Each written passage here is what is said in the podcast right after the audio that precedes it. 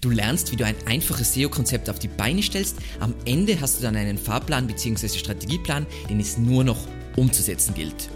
Viel Spaß! Mein Name ist Alexander Russ und SEO ist mein täglich Brot. Wir quatschen auf diesem Kanal über SEO und Content Marketing. Wenn du lernen willst, wie du nachhaltig Kunden über deine Webseite gewinnen kannst, dann abonniere jetzt gleich diesen Kanal.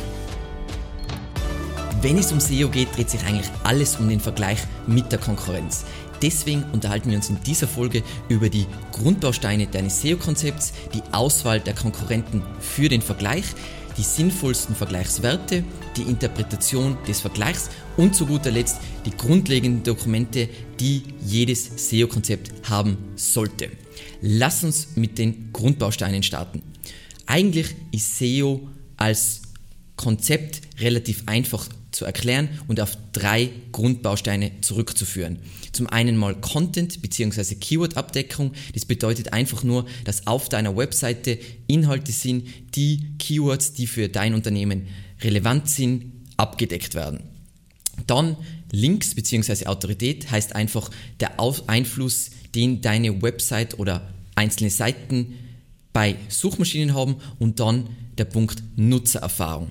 Der Punkt Nutzererfahrung, der ist natürlich sehr umfangreich, weil sehr vieles gehört zur Nutzererfahrung. Deswegen kurz einige Beispiele, was, was zu diesem Punkt dazugehört. Und zwar Technik, das heißt beispielsweise Ladezeiten oder unerwartete Änderungen des Layouts, dann Architektur, beispielsweise Website-Struktur, also die Struktur deiner ganzen Webseite oder Seitenstruktur, also äh, die, der Aufbau einzelner Seiten, also was für Elemente dort drauf sind, dann natürlich Design, dazu gehören sogar sowas wie Logo, Farben, Gestaltung und so weiter. Und das sind einmal die grundlegenden Bausteine. Natürlich gibt es dann noch sowas wie dass du Googles Liebling bist, indem du schaust, ähm, dass, dein, dass der Index immer gepflegt ist. Was ich damit meine, ist, hey, was sollte tatsächlich im Index sein? Das heißt, es ist relevant für Suchmaschinen, beziehungsweise was ist tatsächlich im Index? Das ist oft eine Diskrepanz für Online-Shops, aber für die meisten Websites ist dieser Punkt nicht so wichtig. Das heißt, wir können es eigentlich auf diese drei Grundbausteine reduzieren. So, dann ist es ganz wichtig, wenn wir ein SEO-Konzept entwickeln und uns anschauen wollen, wo müssen wir uns verbessern, wo sind wir hinten nach, dass wir zuerst einmal die richtigen Konkurrenten bestimmen. Und das ist nicht ganz trivial immer. Wie wir das, wenn wir jetzt das, eine schnelle Analyse machen für einen potenziellen Interessenten ist, man schaut sich an, was sind so die wichtigsten zehn Keywords für dieses Projekt Idealerweise sind die natürlich unternehmensrelevant, das heißt, sie sind trotzdem auch halbwegs nah schon an der Conversion, das heißt, die bringen tatsächlich Geld ähm, und haben gleichzeitig ein relativ hohes Suchvolumen. Das sind so Grundparameter, die ich verwende, um einfach auch bei einer schnellen Recherche mir anzuschauen, hey, diese 10 Keywords, um die geht es. Und daraufhin bestimme ich zum Beispiel mit einem Tool wie Ahrefs, ähm, ich erkläre das jetzt gleich, was meine Top 5 Konkurrenten für dieses Projekt sind. Das heißt, ähm, was man bei Ahrefs machen kann, man kann jetzt da ähm, im Keyword Explorer mehrere Keywords angeben. Ähm, das Maximum, wo der Vergleich funktioniert, sind eben die 10, sind 10 Keywords und da wähle ich die 10 wichtigsten Keywords äh, äh, aus und dann gehe ich auf Traffic Share by Domains und dann sehe ich, wer sind die großen Player, die was am meisten Traffic in dieser Branche sich holen. Was jetzt dabei ganz wichtig ist bei der Auswahl der Konkurrenten, das ist jetzt nicht so, wenn ich jetzt Evergreen Media bin, ähm, dass ich dann diese fünf Seiten da nehme, sondern ich sehe mir an, wer ist mit mir vergleichbar. Also Beispiel, es gibt Spezialisten, die was so Nischenplayer sind und es gibt Generalisten. Das heißt, Wikipedia ist natürlich der ultimative Generalist. Das heißt, sollte ich meine Webseite vergleichen mit Wikipedia? Nein. Dann ähm, sowas wie K.O. ist eine staatliche Webseite, werde ich auch nicht meine Webseite vergleichen. Ionos ist ein Internetanbieter, werde ich mich auch nicht damit vergleichen. Das ist ein Publisher. Das heißt, die würden mir jetzt wahrscheinlich eher so Evergreen Media mit Promomaster, SEOcon, Suchhelden.at und omsack.de vergleichen, dann habe ich, glaube ich, Top 5 Konkurrenten in Österreich, die um meine wichtigsten Keywords mitspielen. Eine Grundregel für mich ist immer, vergleiche dich nicht mit Amazon, eBay, Wikipedia und derartige Spieler. Dann kommen wir, wenn wir einen Vergleich machen wollen, brauchen wir Werte, die wir vergleichen können. Das heißt, wir unterhalten uns über, über unsere Vergleichswerte. Im Bereich eben Content und ähm, Keyword-Abdeckung, was immer grundsätzlich immer einmal anschaue, sind zwei wichtige Werte. Zum einen einmal indexierte URLs. Ähm, die indexierten URLs von einer Seite kann ich mir einfach aber nicht perfekt präzise, aber trotzdem ist das eine gute Metrik, weil da geht es nicht darum, dass man genau weiß, wie viele es sind. Mit dem Site-Operator, das heißt, ich gebe ein Site-Doppelpunkt und dann meine Domain oder eben die Konkurrenzdomain, logischerweise. Und dann sehe ich jetzt zum Beispiel bei Evergreen Media AD sind jetzt 319 Ergebnisse ungefähr im Index. Und da mache ich mal einen Vergleich und schreibe das idealerweise, bereite das Ganze natürlich in einer Excel oder in einer Google-Tabelle auf, damit ich das dann schön in die Spalten sind meine Konkurrenten und da habe ich meine Vergleichswerte. Dann schauen wir eben unter dem Punkt noch Content und beziehungsweise Keyword-Abdeckung an. Die Anzahl der Top 10 Rankings kann man sich anschauen mit einem beliebigen SEO-Tool. Ich habe mir das jetzt angeschaut, in diesem Fall mit SEMrush, kann jedes andere Tool, Systrix, Ahrefs etc., Searchmetrics, was auch immer. Ähm, da habe ich jetzt eben gefiltert nach Top 10 ähm, Ergebnisse, also die Rankings, die was diese Domain hat. Dann sehe ich, da gibt es 214 Top 10 Rankings, schreibe ich, eine, äh, schreibe ich in, meine, in, in mein Feld rein 214 Top 10 Rankings. Dann kommen wir zu unserem Grundbaustein Links bzw. Autorität. Da sehe ich mir an, einmal die Domain-Autorität, kann jeder Backlink-Checker, hat da eigene Metrik dafür. In unserem Fall verwenden wir jetzt in diesem Fall Ahrefs und da sehen wir jetzt das Domain Rating, das beschreibt eben die Domain Autorität. Hole ich mir diesen Wert raus und tue ihn jetzt wieder für meine Seite und für die Konkurrenten da schön notieren. Dann, was ganz cool ist, wenn man Ahrefs hat, ist, man kann sich auch ansehen, wie sich das Domain Rating über die letzten Monate entwickelt hat. Ähm, was sie da machen wird, ist das ist relativ schwammig, weil dieser Wert letzten Endes, das ist ja nicht der Wert, den was Google verwendet, sondern letzten Endes nur eine Annäherung an die Realität, beziehungsweise was dieser dieses Backlink-Checker-Tool glaubt, was die Realität ist, aber es ist der beste Wert, den wir haben, ist, was ich ganz gerne mache, äh, ich schaue mir die letzten drei Monate an, bilde dann einen Mittelwert und schaue mir an, über die letzten Monate, wie hoch war die Steigerung. Das heißt, ich schaue mir über die letzten drei Monate an, von Monat zu Monat, wie groß war die Steigerung im Domain-Rating, äh, in diesem Fall im Ahrefs, bilde da einen schönen Mittelwert und dann sehe ich, hey, tendenziell entwickelt sich die Domain in letzter Zeit so und so. Natürlich kann ich das auch über einen längeren Zeitraum machen, das ist ganz nach Geschmack, aber der, wieso diese Metrik wichtig ist, die Domain-Autorität sagt uns, hey, das ist der aktuelle Stand der Dinge. Und das andere sagt uns, wie ist die Entwicklung. Das heißt, ich sehe entweder geht es bergab, das heißt, eigentlich verliert die Domain an Autorität oder es geht steil bergauf. Das heißt, die investieren aktiv in Backlinkaufbau. Und das ist ganz, ganz wichtig für den Vergleich, weil dann siehst du auch, wie schnell du Backlinks aufbauen musst. Weil wenn du jetzt extrem weit hinten bist und aufholen musst, dann musst du ja schneller Backlinks aufbauen als deine Top-Konkurrenten, weil sonst wirst du sie niemals, niemals aufholen. Dann kommen wir zu unserem dritten ähm, Grundbaustein und der, äh, die Vergleichswerte, die hier sinnvoll, sind. Ähm, Erster Punkt, der ist jetzt vielleicht ein bisschen überraschend, aber er passt am besten in den Punkt Nutzererfahrung rein, ist die Anzahl der monatlichen Markensuchanfragen. Das heißt, wie oft wird nach dieser Brand gesucht, kann man auch prüfen mit jedem Keyword-Tool. Ich prüfe das Ganze am liebsten mit dem Keyword Finder, weil die Übersicht einfach wunderschön ist. Ähm, da sehe ich jetzt Evergreen Media wird im Monat 780 Mal gesucht und dann sehe ich noch weitere äh, Brand Searches, ich würde die jetzt alle zusammenzählen und dann würde ich sehen, hey, insgesamt gibt es monatlich 870 Brand Searches in Deutschland zu eben Begriffen rund um Evergreen Media und dann sieht man hier, das könnte man tendenziell auch mit aufnehmen, das Wachstum über die Jahre, weil dann sieht man, wie sich die Marke entwickelt. Das ist einmal eine wichtige Metrik. Dann schauen wir uns, das ist jetzt dann ja langsam wirklich höchste Eisenbahn, schauen wir uns die Core Web Vitals an. Das können wir uns mit Google PageSpeed äh, Insights anschauen. Das heißt, largest, largest Contentful Paint, First Input Delay, Cumulative Layout Shift. Das sind, es geht jetzt in erster Linie nicht darum, dass du verstehst, was diese Werte bedeuten. Es geht nur mal um zu sehen, im Vergleich zur Konkurrenz, wo stehst du aktuell und dann kannst du das sowieso später in Auftrag geben bei einem Dev, der dieses Problem, der dich in dieser Hinsicht verbessert oder deine Webseite. Dann, und was natürlich auch noch unglaublich wichtig ist, also wir haben uns jetzt die Markensuchanfragen, das heißt, wie entwickelt sich die Brand, dann haben wir uns grundsätzlich solche technischen Aspekte von der Nutzererfahrung angesehen und das dritte, was essentiell anzusehen ist unter dem Punkt Nutzererfahrung, ist das Nutzerverhalten, ähm, damit wir das sehen, von anderen Webseiten brauchen wir natürlich ein Tool. Wir verwenden dazu immer SimilarWeb. Da gibt es eine kostenlose Pro-Version.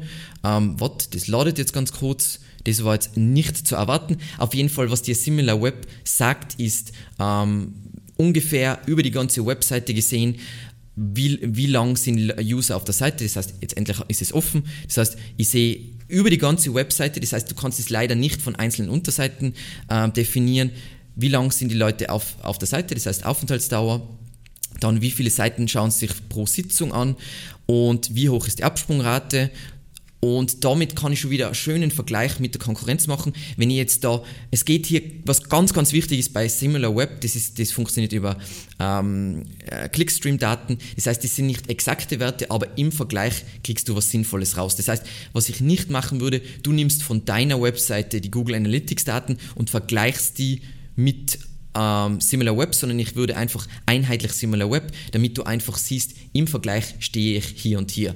Und jetzt haben wir einen schönen Überblick, basierend auf diesen Vergleichswerten, wie wir hinsichtlich Content dastehen, wie wir hinsichtlich Links dastehen und wie wir hinsichtlich Nutzererfahrung dastehen.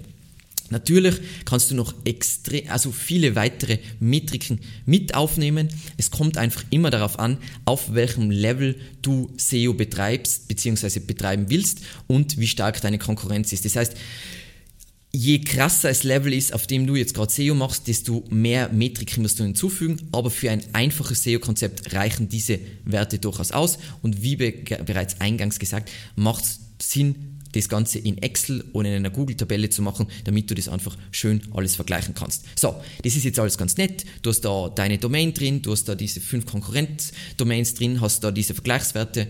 Was jetzt? Jetzt geht es natürlich um die Interpretation dieser Werte. Das ist ja darum, wo es geht. Wir sehen jetzt mal, hey, wir sehen jetzt, ho, wir sind, hier sind wir stark und hier sind wir schwach im Vergleich zur Konkurrenz. Aber wir haben natürlich, das Ganze ist letzten Endes nur ein Vergleich von der Bergspitze und kümmert sich nicht um die Details. Das ist jetzt nur einmal, um ein grundlegendes SEO-Konzept zu formen, wo wir uns verbessern müssen. Das ist jetzt nicht so, oh, wir sollten diese spezifische Seite anlegen. So.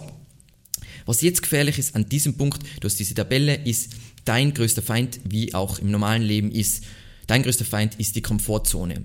Und sie kriegt im SEO-Bereich wie im Alltag jeden was passiert ist, wenn du Technik begeistert bist und Technik liebst, machst du nur Technik. Wenn du Content magst, Content liebst, machst du nur Content. Wenn du Linkaufbau liebst, machst du nur Linkaufbau. Und das ist die ultimative Falle. Da wollen wir nicht reintappen. Wir wollen wirklich uns das datenbasiert anschauen und uns ansehen, hier sind wir stark, hier sind wir schwach. Und wenn wir aufschließen zu einer Konkurrenz, bei einer Metrik, dann ist diese Metrik mal für uns gehandelt. Dann sind wir da dabei und kümmern uns jetzt nicht nochmal, sagen wir mal, wir sind, wir laden gleich schnell als die, äh, wie die Konkurrenz und jetzt versuchen wir jetzt mit riesigem Aufwand nochmal 100 Millisekunden rauszuholen. Nein, nein, nein, nein, nein, nein, nein, nein, nein, nein. So. Wenn es jetzt um die, äh, um die Interpretation geht, gehen wir das jetzt wieder nach den Grundbausteinen durch, also Content, Links, Nutzererfahrung. Punkt 1 ist eben Content. Ähm, wir schauen uns an, was sind die Top-Pages der Konkurrenz, decke ich diese Keywords auch ab und ranke ich hier auch. Das heißt, wir springen in ein Tool rein wie Ahrefs, kann wiederum jedes SEO-Tool eigentlich und schauen uns die jetzt in unserem Fall, wären das jetzt unsere Top-Pages von Evergreen Media. Das heißt, was ist SEO? Ist die Seite, die was am meisten organischen Traffic kriegt, dann die Startseite, dann Shop, Backlinks, WordPress SEO, SEO-Texte schreiben und so weiter und schauen uns auf unserer Seite an, haben wir diese Seiten schon und ranken diese Seiten schon. Wenn nein, dann müssen wir diesen Content entweder erstellen, das heißt, wenn der nicht vorhanden ist, oder überarbeiten. Das ist schon mal ganz einfach. Das ist die einfachste, wie gesagt, SEO ist nicht so schwierig, wenn man es einfach systematisch angeht. Dann zum Punkt Links. So, die Frage, die ich mir stelle, habe ich eine vergleichbare Domain-Autorität im Vergleich zu meinen Top-Konkurrenten? Zur Erinnerung, wir vergleichen uns, wenn wir ein Spezialist sind, nur mit Spezialisten und am besten nur mit ähnlichen Spezialisten. Und wenn ich da eine vergleichbare Domain-Autorität habe, ist Domain, die Steigerung der Domain-Autorität durch Backlinks nicht mein Fokus. Wenn nein, wollen wir natürlich Backlinks aufbauen. Da gibt es übrigens ein Video, wo ich sieben sehr einfache Taktiken zeige, wie man seine ersten Backlinks aufbauen kann. Dann kommen wir zu Punkt 3, eben die Nutzererfahrung. So, Erster Punkt ist, habe ich eine vergleichbare Anzahl an Markensuchanfragen? Wenn nein, schaue ich mir mein Marketingkonzept an. Das kann natürlich auch sein, dass ich noch nicht so lang auf dem Markt bin. Beziehungsweise ich schaue mir an, hey, sollte ich meine Marketingmaßnahmen ausweiten? Das kann online und offline stattfinden natürlich. Dann habe ich vergleichbare Nutzersignale, das war das, was wir uns davor angeschaut haben, nämlich Aufenthaltsdauer, Absprungrate etc. Wenn meine Nutzersignale signifikant schlechter sind, dann wäre es vielleicht sinnvoll, ein UX-Testing in Auftrag zu geben, um eben festzustellen, woran es scheitert und wieso User nicht so glücklich mit meiner Webseite sind. Ähm, da gibt es in Deutschland den Anbieter Rapid User Tests, der das relativ einfach macht, so UX- und Usability-Tests durchzuführen für Websites. Dann wir haben uns ja auch die Core Web Vitals angeschaut. Das heißt, wir schauen uns an, habe ich vergleichbare Core Web Vitals? Wenn nein, und das ist leider ein wenig mühsam, weil wir einen Dev beauftragen müssen, der die Empfehlungen aus Google PageSpeed Insights für meine Webseite umsetzt. Natürlich, wenn ich jetzt ein kleines WordPress-Projekt habe, ist das wahrscheinlich relativ einfach. Wenn ich jetzt ein riesiges Portal habe, dann wird das signifikant größer, ein größerer Aufwand sein und mit mehr Kosten verbunden sein. Und wie man jetzt sieht, hat man eigentlich jetzt schon durch diese Vergleichstabelle weiß man immer, woran man aktuell arbeiten sollte und wo jetzt potenziell die nächsten Hebel liegen. Natürlich, wenn man mehr Metriken hat, hat man mehr, mehr Punkte, an denen man arbeiten kann und kann feiner in die Details reinbohren, aber für die meisten einfacheren kleinen Projekte sollte so dieser Vergleich durchaus ausreichen. Zu guter Letzt unterhalten wir uns jetzt noch über die grundlegenden Dokumente, die du unbedingt brauchst, einfach um sinnvoll, einen sinnvollen Fahrplan zu haben, wo du dann immer schön weißt, das hat jetzt Priorität, jetzt hat das Priorität, jetzt sollte ich an dem arbeiten und so weiter. Und das sind wieder drei Punkte, also so wie unsere drei Grundbausteine. Zum einen einmal das fundamentale, wichtigste Dokument auf dem Planeten für jeden, der was SEO macht, ist eine Keyword-Recherche inklusive Website-Strukturplanung und Content-Strategie. Das heißt, Darin enthalten ist vielleicht ein Tab mit allen Keywords, die für mich interessant sind. Dann gibt es ein Tab, wo diese ganzen Keywords auf URLs gemappt sind, damit wir genau wissen, dieses Keyword decken wir mit dieser Seite ab und daraus leitet sich natürlich eine Content-Strategie ab, beziehungsweise ein Redaktionsplan, welche Seiten zu schreiben sind, damit wir unsere Keywords sinnvoll abdecken. Dann Dokument Nummer zwei ist das priorisierte SEO-Audit. Das teilt sich meistens auf nach On-Page, das heißt, da geht es jetzt um HTML-Überschriften und solchen Schnickschnack und Technik. Das heißt, da geht es dann wieder wirklich in die Details, wie zum Beispiel Ladezeiten, URL-Management und so weiter. Es praktisch ist, wenn ich diese beiden Dokumente habe, habe ich einerseits genau, was muss geschrieben werden bzw. überarbeitet werden, damit es besser rankt an Content und ich weiß genau, was muss technisch auf meiner Webseite noch passieren. Einerseits On-Page und andererseits wirklich Technik, wo man eventuell eben einen Dev dazu braucht. Und das dritte Dokument, was wir ja eigentlich in gewisser Weise jetzt schon auf einen niedrigen Level ausgearbeitet haben, ist eine Konkurrenzanalyse. Es gibt dazu übrigens ein Video, wo ich erkläre, auf welcher Ebene es sinnvoll ist, sich mit der Konkurrenz zu vergleichen. Aber wir brauchen natürlich eine Konkurrenzanalyse, die wir regelmäßig aktualisieren können, damit wir immer sehen, schließen wir zur Konkurrenz auf oder nicht. Also ja, einerseits sagen uns natürlich die Rankings für unsere Keywords, wo wir gerade aktuell stehen, aber es ist wichtig, einfach ein Dokument zu haben, wo wir sehen, hey, hey, von der Ladezeit sind wir zur Konkurrenz aufgeschlossen, von den indexierten Seiten sind wir so in einem ähnlichen Bereich, äh, von der Domain-Autorität sind wir in einem ähnlichen Vergleich, äh, Bereich, damit wir einfach nicht, die, die Rankings sagen uns nichts grundsätzlich, die sagen uns nicht, woran es scheitert, diese Metriken, diese Vergleichsmetriken sagen uns genau, wo das Problem wo die Probleme bestehen. Und diese Dokumente sollten eben zu Beginn idealerweise ausgearbeitet werden und dann immer wieder je nachdem auf welchem Level du SEO machst, laufend aktualisiert werden. Sie sind eben deine ultimative äh, Roadmap und zeigen dir immer, wo stehe ich aktuell und was müssen die nächsten Schritte sein. Vielen, vielen lieben Dank fürs Zusehen und ich hoffe, dir hat das Video gefallen und bis zum nächsten Mal.